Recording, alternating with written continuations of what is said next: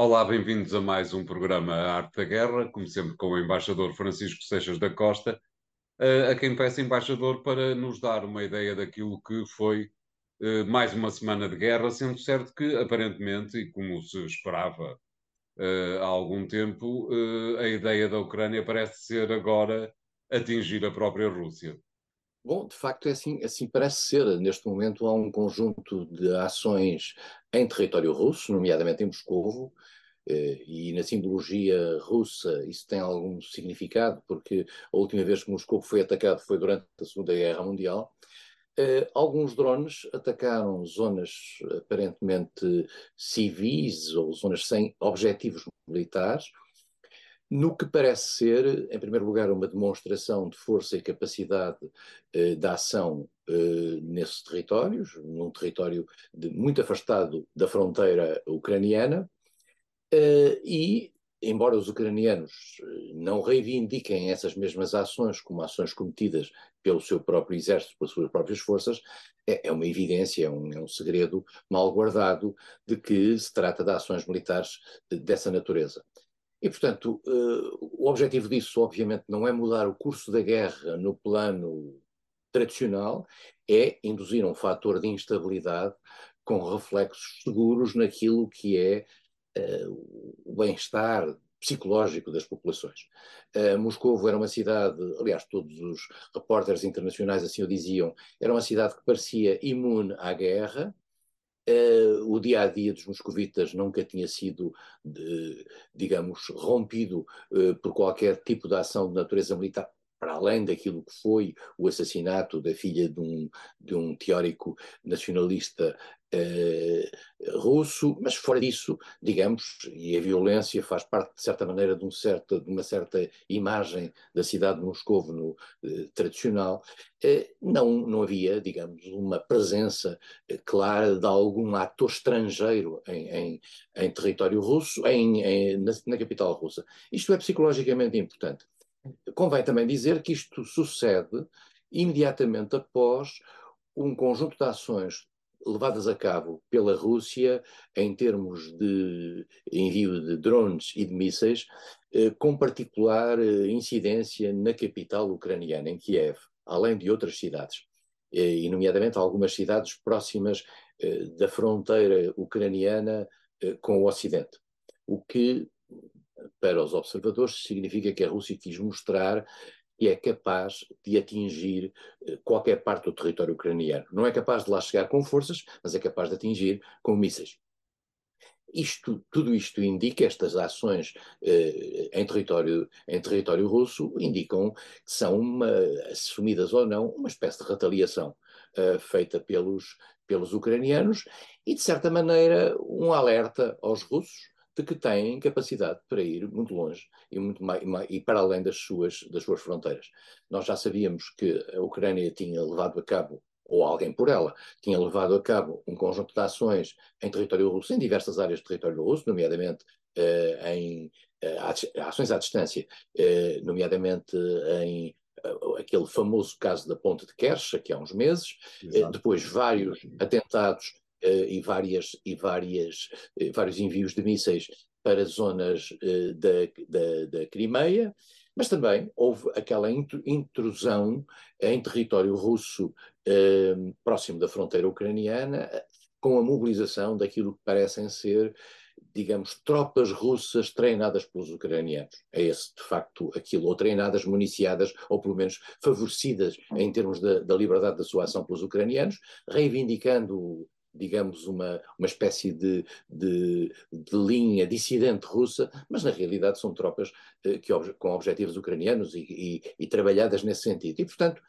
a Ucrânia procura mostrar eh, que é capaz de atuar fora das suas fronteiras, e isso, digamos, não deixará de ter um efeito naquilo que é o pensamento estratégico russo relativamente a esta guerra. Mas também poderá ter alguns efeitos na, no ambiente psicológico da sociedade russa. Acha que poderá haver aí alguma mudança importante, embaixador?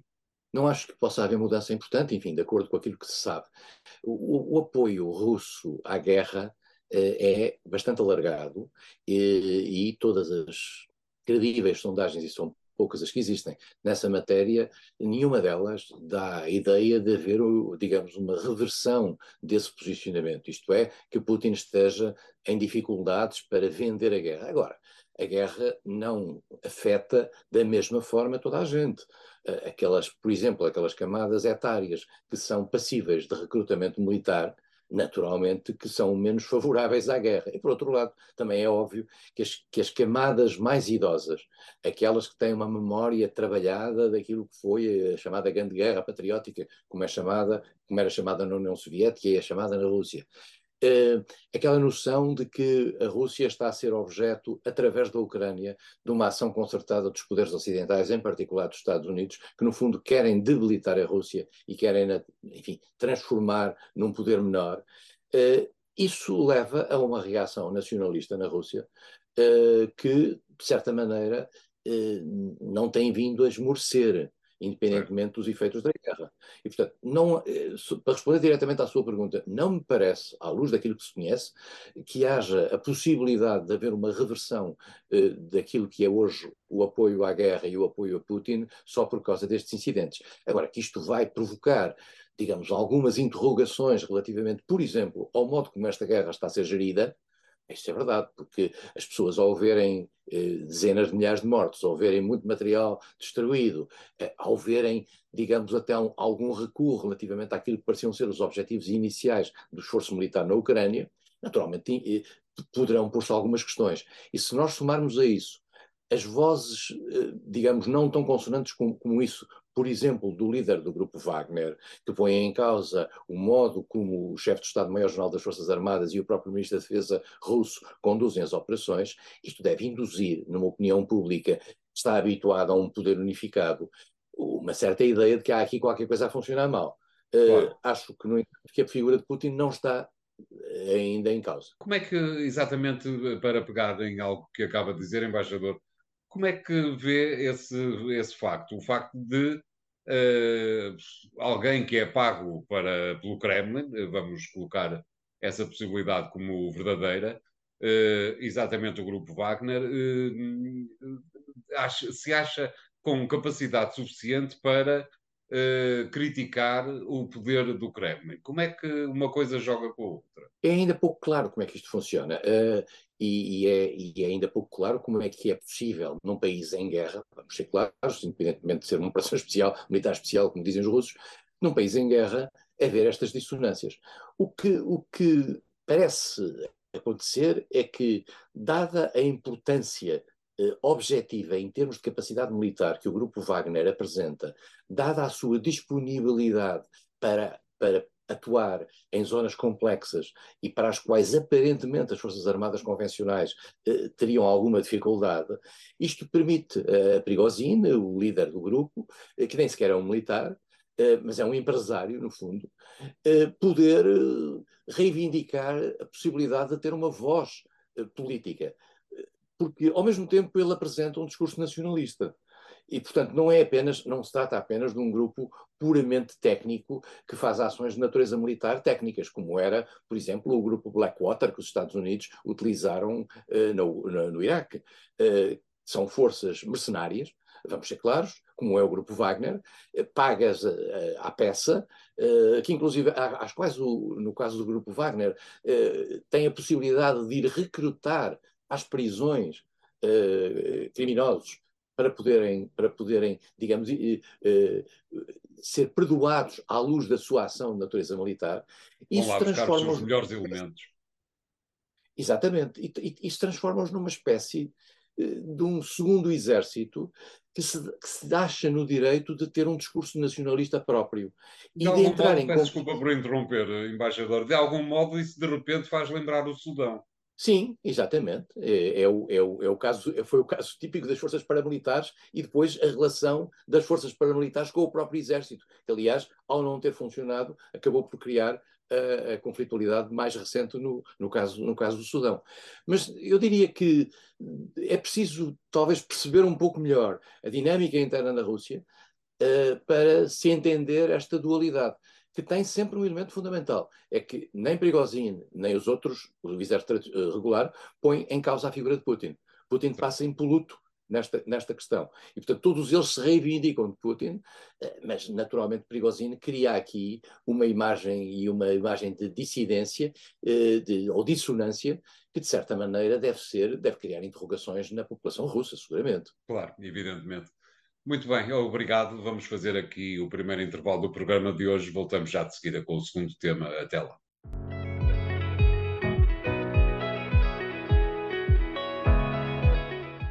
Bem-vindos à segunda parte de Arte da Guerra, desta vez para pedirmos ao embaixador Seixas da Costa eh, que nos dê ideia daquilo que, da forma como viu eh, as eleições, ainda não as gerais, em Espanha, eh, numa altura em que parece claro que o PSOE sofreu uma pesada derrota, as forças da esquerda à esquerda do PSOE também parece que não saíram muito bem do, de, na fotografia, mas o certo é que, apesar de o chefe de Estado, Pedro Sánchez, ter marcado eleições antecipadas, eh, não conta sair eh, do poder, nem eh, porque não se demitiu da liderança do PSOE, portanto, vai regressar como candidato a líder do próximo governo, não lhe parece?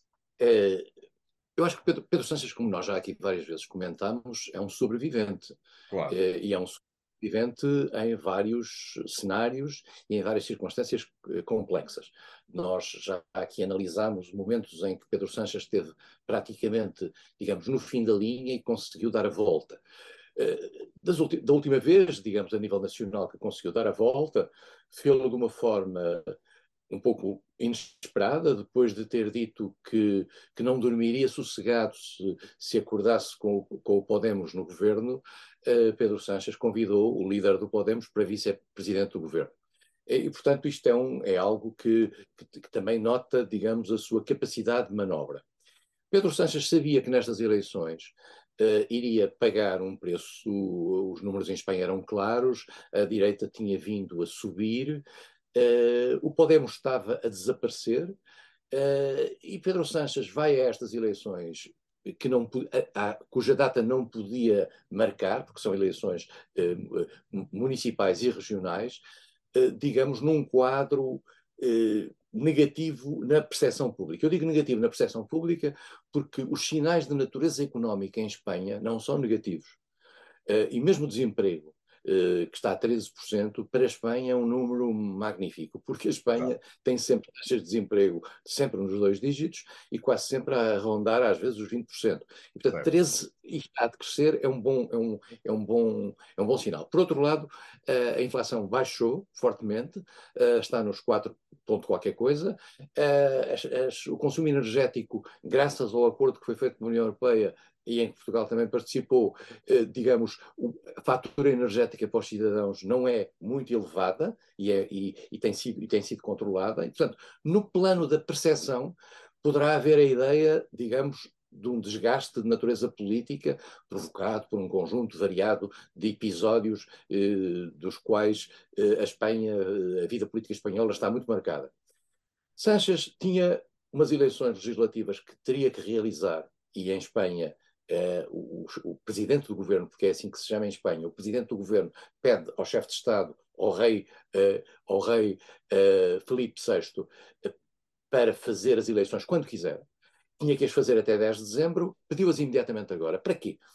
Claramente para que a direita não tivesse tempo de agora até dezembro de explorar aquilo que foi esta debacle do, do, do PSOE. O PSOE, o PSOE é, é, derrotado em várias províncias e perde a liderança de várias províncias, algumas das quais com papel, por exemplo, províncias como Andaluzia, que é, um, que é digamos, um bastião histórico, de onde, de, onde, de onde saiu Felipe González, Alfonso Guerra, etc., e em que o PSOE está em clara, em clara quebra, perde 400 mil votos nestas eleições, e o PP, o Partido Popular, que, que já referimos várias vezes, é dirigido por Feijó, que é um homem que vem da Galiza e que representa, digamos, um mainstream do Partido Popular, há, há, alas mais à direita, há alas um pouco, um pouco mais condescendentes com setores de centro-esquerda, mas o, P, o, PP é um partido que, que basicamente eh, tem, tem, tem, tem, tem funcionado como o centro da direita espanhola, e aí eh, Feijó dá um ar de credibilidade e, e, consegue um bom resultado nestas eleições. Nós temos que fazer um. É difícil fazer uma projeção destes resultados para uma, uma leitura de natureza nacional, porquanto claro. a, a figura dos candidatos, por exemplo, locais, tem grande importância nestas eleições. Mas se nós projetássemos os atuais resultados para a dimensão nacional, e, essa, e essa, esse estudo foi feito, o PP não conseguiria formar governo mesmo que se aliasse ao Vox. O Vox perdeu alguns votos uh, na, na percentagem nacional, até reduziu bastante, mas ganhou muitos conselheiros municipais e, e tem um papel importante e, e, muito provavelmente, e esta questão vai-se agora colocar, uh, e, e, seguramente Sanches vai forçar um pouco como cá está a acontecer com, com, com, com entre, o, PS e, o PSD, vai forçar a oposição para saber vão ou não aliar-se ao, ao Vox. O Vox é um partido de, ideologicamente muito à direita, contra o socialismo, contra o comunismo, eh, com uma, uma linguagem muito hiperconservadora, eh, e embora o Vox tenha conseguido e tenha levado a cabo acordos de natureza sectorial em áreas, em, em áreas regionais, em alguns setores regionais e municipais, a, a, decisão de levar o Vox para o governo aliado ao PP é uma decisão pesada, uh, porque, digamos, é, é o trazer uma Espanha para dentro. Uh, vamos ver o que, é que vai, o que é que vai acontecer. Volto a dizer, as projeções não davam a possibilidade ao PP mais ao Vox somados de ter uma maioria absoluta no Parlamento. Uh, e, mas, mas falta, falta, ainda algum tempo, até julho, para perceber se esta dinâmica ganha nestas eleições de 28 de maio terão ou não, terá ou não um impacto na, no próprio crescimento do PP. O PSOE, uh, ao decidir fazer estas eleições, uh, Sanchez surpreendeu, de certa maneira, o eleitorado e, e portanto, tentou retomar a, a ação. Eh, claramente o PP não estava preparado para começar uma campanha, imediatamente uma campanha de natureza nacional. Agora, houve dois efeitos interessantes nesta campanha, que, nesta, nestas eleições. Em primeiro lugar, foi o prático desaparecimento do Cidadanos. Cidadanos que, aliás, já anunciou, ou, ou, estava para anunciar há horas antes deste programa ser gravado, que não iria às eleições legislativas, o que significava o fim do partido. Pois, claro. uh, para quem é português e tem alguma memória, lembrar-se-á do PRD, que tem uma grande subida num certo momento e que depois lentamente desaparece uh, até acabar com a sede na, na, na, rua, na travessa do Fala Só. Uh, e o outro partido que perdeu imenso é o Podemos. O Podemos é o produto, digamos, dos indignados uh, da crise financeira, com impactos eh, grandes no, no, no país, nos, nos, nos, anos 2008, 2010. É um partido que teve uma grande força e uma grande expressão, e inclusivamente encontrou a possibilidade de ir para o governo graças à necessidade de Sanches de colmatar aquilo que era o não ter uma maioria absoluta. Mas depois da saída do seu líder que tentou a presidência em, em Madrid, da, da, da, eh, local em Madrid, tem sido uma debacle total.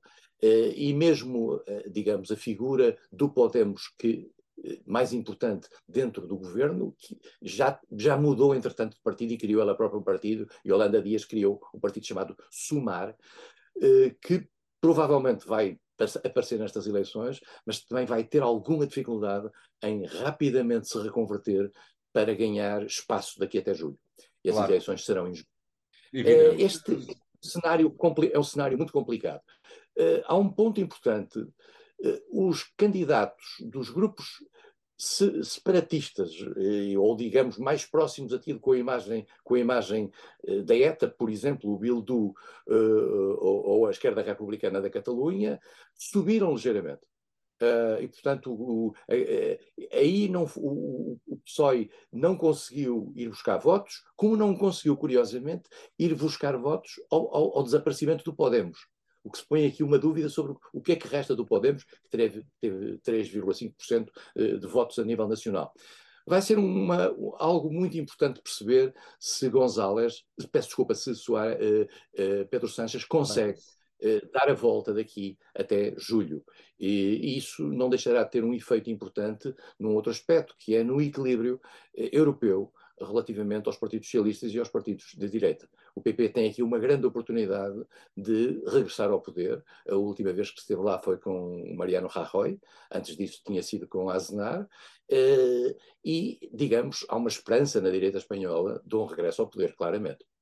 Hum, há quem diga também, embaixador, que esta, este passo tão rápido do presidente do, do governo foi também uma forma de apanhar desprevenidos os próprios elementos internos ao PS e ao E que pudessem de alguma forma ser oposição ao próprio Pedro Sanches. Estaria de acordo com esta visão? Sim, não é de excluir. O, o PSOE não é um partido quieto internamente. Claro. Obviamente há um setor contra Sanches, que é um setor, em particular um setor mais moderado dentro do PSOE. Uh, e que considera que Sanches fez uma série de opções, nomeadamente as opções de alguns que concessões face a grupos próximos do separatismo, uh, que não agradaram a esses setores. Mas, na realidade, este resultado que é que é no fundo uma, uma, uma punição a Sanches, não vai haver tempo, e o António tem razão, não vai haver tempo para esses grupos se organizarem no sentido de pôr em causa a liderança. Porque pô-lo em causa agora significariam criar uma, uma, uma nódoa sobre o partido extremamente difícil de colmatar e já não havia tempo para ir às eleições em situação, digamos, minimamente capaz para aquele que é um grande partido uh, da esquerda espanhola, não é? E, e, nesta, e neste momento está transformado praticamente no único partido da esquerda espanhola, digamos, para Exato. além de algumas, de algumas sobrevivências de pequenos grupos. Muito bem, obrigado. Vamos fazer aqui o terceiro intervalo, o segundo intervalo de hoje. Voltamos já de seguida com o terceiro tema. tema. Até lá.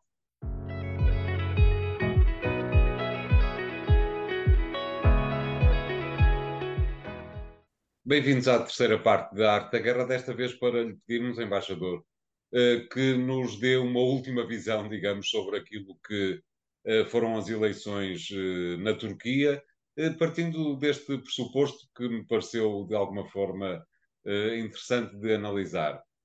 Há quem diga que a derrota da oposição é boa para a União Europeia, na circunstância em que Erdogan, que voltou a ganhar, já percebeu que nada tem para oferecer à União Europeia, portanto, não virá bater-lhe à porta novamente, o que eventualmente não aconteceria se a oposição tivesse ganho, uma vez que o candidato derrotado sempre disse que uh, entrar na União Europeia continuava a ser uh, uma, um dos seus focos. Acha que é uma teoria aceitável? Não sei, acho que a União Europeia gostaria que tivesse ganho o candidato da oposição porque o incómodo que Erdogan lhe tem criado ao longo dos últimos anos uh, e, que, e que é expectável que continue a criar, uh, na minha opinião, é, é, bastante superior àquilo que seria o preço que a União Europeia teria que pagar, não necessariamente com a adesão da Turquia, porque a adesão da Turquia era uma miragem, mas num conjunto de facilidades e num conjunto de apoios que seguramente teria que dar uh, a Kirish Daroglu, pela simples razão de que no fundo, foi ele o seu candidato.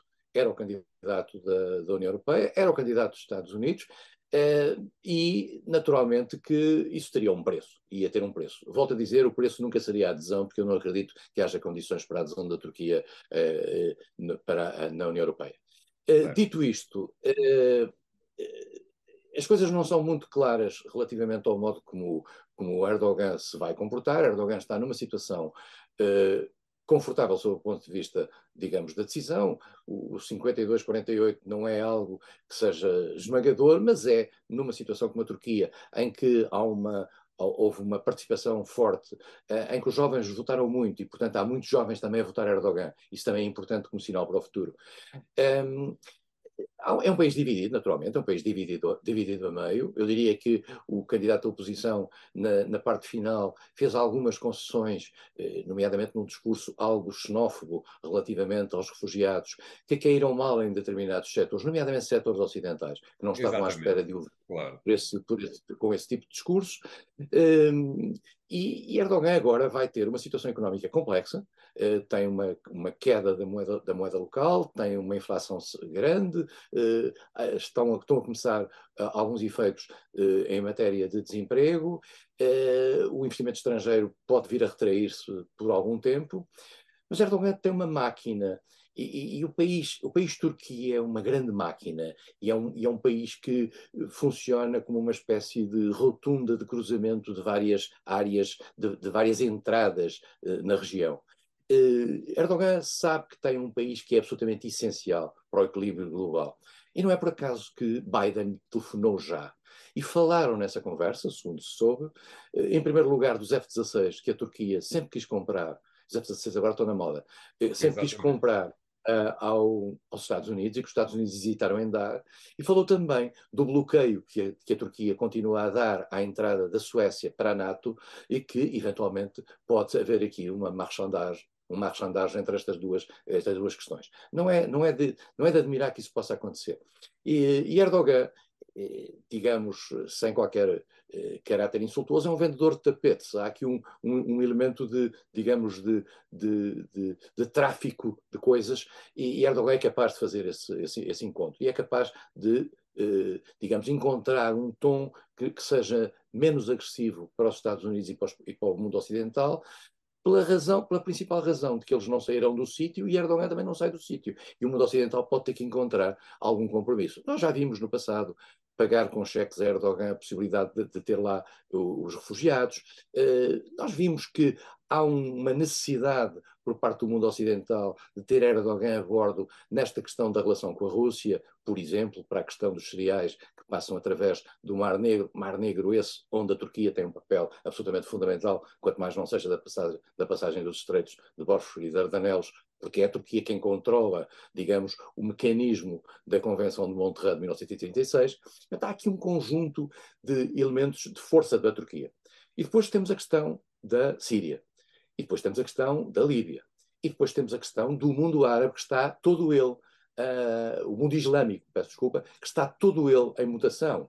Uh, estas novas movimentações da entrada da, da, da, Síria para a Liga Árabe. Uh, estamos aqui com um mundo, com a mistura entre o mundo árabe e o mundo islâmico, muito interessante. Uh, e, e, é, e, é, e, é, preciso vê-lo. Nós sistematicamente confundimos, até confunde-se na linguagem jornalística, o mundo árabe com o mundo islâmico. O, o, Irão, o Irão é um país, é um país uh, islâmico, mas não é um país árabe. A Turquia é um país islâmico, mas não é um país árabe. Mas as duas realidades sobrepõem-se em, em, grande parte. E claro. isso, de certa maneira, torna-nos uh, relevantes. E, por outro lado, também, no momento em que há um recuo dos poderes ocidentais na área, os atores locais, e a Turquia é um ator local, como a Arábia Saudita é um ator local, como o Irão é um ator local, são relevantes. E, e por isso mesmo a Turquia tem todo um espaço para crescer neste momento, naquela área, e vai-se tentar afirmar como um poder regional. E os poderes regionais normalmente sobem quando os poderes de natureza global se enfraquecem ou pelo menos aparecem menos. Uh, aparentemente é uma situação que é bastante confortável, que, que é bastante confortável para os turcos. Senão não teriam votado mais uma vez uh, em Erdogan, não lhe parece? Isto é, uh, aquilo que, que, me leva uh, a perguntar-lhe é o seguinte, embaixador.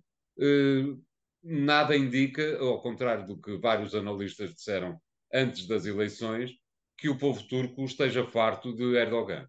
As eleições foram livres, atenção.